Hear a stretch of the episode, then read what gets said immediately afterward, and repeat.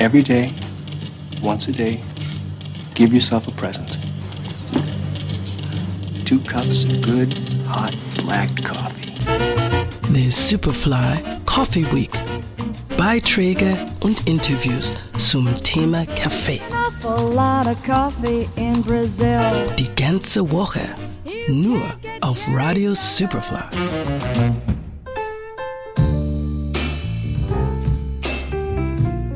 Am vergangenen Samstag zelebrierte die ganze Welt den Internationalen Tag des Kaffees und feierte das auch in Österreich liebste Heißgetränk. Genuss steht im Vordergrund. Deshalb gibt's bei uns die Superfly Coffee Week. I'm gonna let you in on a little secret. Every day, once a day, give yourself a present. Don't plan it, don't wait for it, just let it happen. Two cups of good. In der Kultserie Twin Peaks gehört es zum guten Ton, dass Special Agent Dale Cooper immer eine Tasse starken schwarzen Kaffee zur Hand hat. Jim Jarmusch hat sich in seinem Episodenfilm Coffee and Cigarettes gleich zweier Genussmittel angenommen und niemals werden wir vergessen, als Bill Murray dem Wu-Tang-Clan versucht hat, Kaffee einzureden. Anybody need more coffee?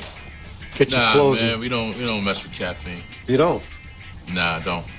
Don't you know caffeine could cause serious delirium? Delirium? Serious delirium. Kaffee dehydriert den Körper nicht. Ich wäre sonst schon Staub, hat der Schriftsteller Franz Kafka gemeint, der sich als starker Kaffeetrinker beschrieben hat. Und Oscar Wilde hat einst erklärt, nach einem guten Kaffee verzeiht man sogar den Eltern. Weise gesprochen. Kaffee soll aber keineswegs nur ein Getränk sein, das man zum Wachhalten benötigt oder zur Ablenkung dient. Es ist der Genuss, den viele Musiker darin gesehen und besungen haben. black coffee.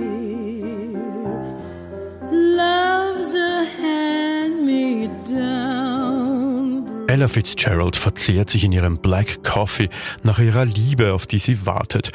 Und Frank Sinatra besingt in seinem Coffee-Song die großen Mengen an Kaffee, die es in Brasilien gibt und auch darüber, dass die politischen Töchter des Landes anstelle von Wasser lieber Kaffee getrunken haben.